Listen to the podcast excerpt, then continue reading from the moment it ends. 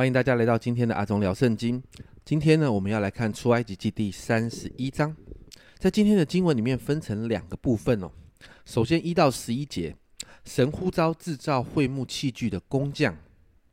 然后十二到十八节谈到安息日要遵守这件事情。首先我们来看一到十一节哦。你会看到在这段经文里面，其实神呼召了比萨列这个人，在第二节这个地方，看呐。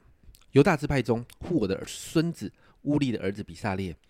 我已经提他的名招他。另外呢，在第六节我们看到神除了呼召比萨列，也呼召另外一个来帮助他的人，叫做亚和利亚伯。第六节这样说：我分派但支派中啊亚西沙姆的儿子亚和利亚伯与他同工，凡心里有智慧的，我更使他们有智慧，能做。我一切所吩咐的，这两个人被神呼召来制作会幕中的所有的器具。其实这两个人本来他们就是工匠哦，但你看到当当他们回应这个呼召的时候，在第三节那里啊，神这样说：“我也以我的灵充满了他，使他有智慧、有聪明、有知识，能做各样的工。”第六节的后半段说到。凡心里有智慧的，我更使他们有智慧，能做我一切所吩咐的。我们生命中，其实，在我们成长的过程里面，我们有许多的经历、许多的学习、许多的才干跟恩赐，那个东西会帮助我们在职场上发热发光。可是，当我们愿意被神来使用，把这些东西，把神放在我们生命中的那些训练、那些经历、那些才干跟恩赐，拿来服侍神的时候，你会发现神的灵更会充满我们，使我们过去的那些东西加倍的成长。我们会有从神来的智慧来完成神要我们所做的工作。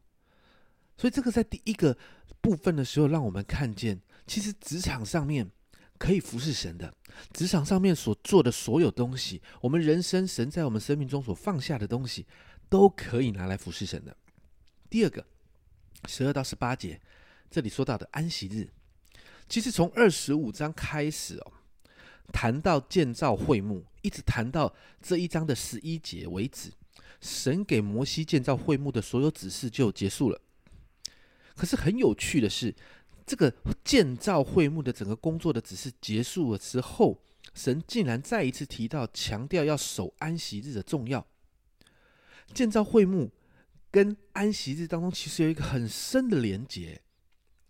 神要摩西建造会幕，虽然这是神同在的证明，但安息日却是以色列民守约的记号。因为如果没有内在守约的实质，只有外在会幕那个外在的仪式，其实是没有用的。因此，神再一次在这个地方提到要守安息日。其实就像诗篇四十六篇第十节那里说的，神其实要告诉百姓，你们要休息，在休息的时候要知道我是神。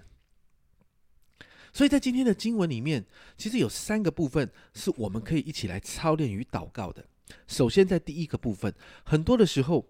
我们常常会觉得我们职场上的专业，我们在职场上受到肯定的那个部分，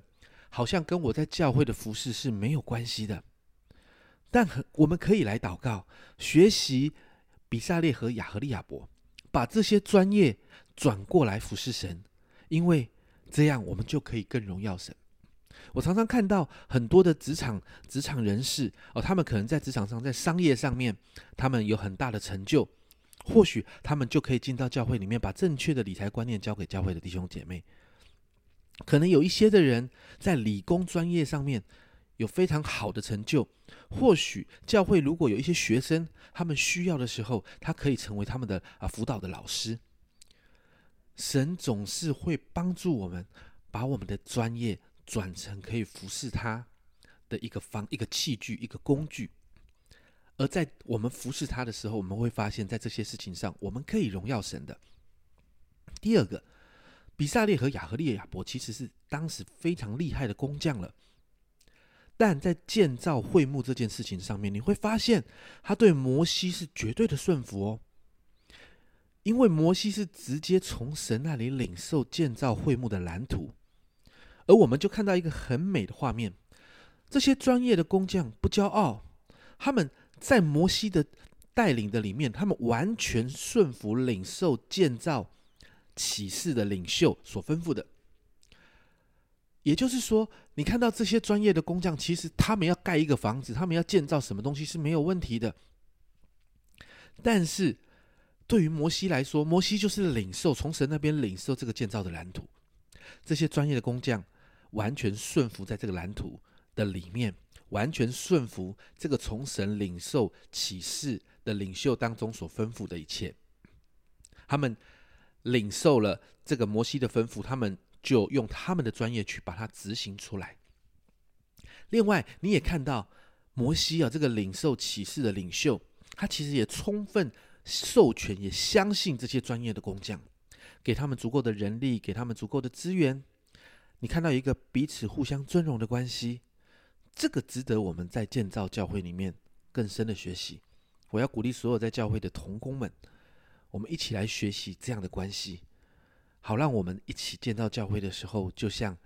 在这个地方看见的如此美的画面。再来，我们忙于教会的事工，就好像建造会幕一样，但不要忘记敬拜的心。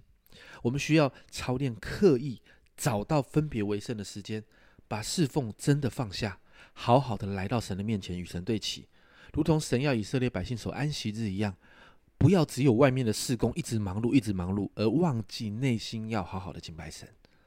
这三个操练，让我们一起来祷告，成为我们一个目标，我们往这个目标前进。这是阿东聊圣经今天的分享，阿东聊圣经，我们明天见。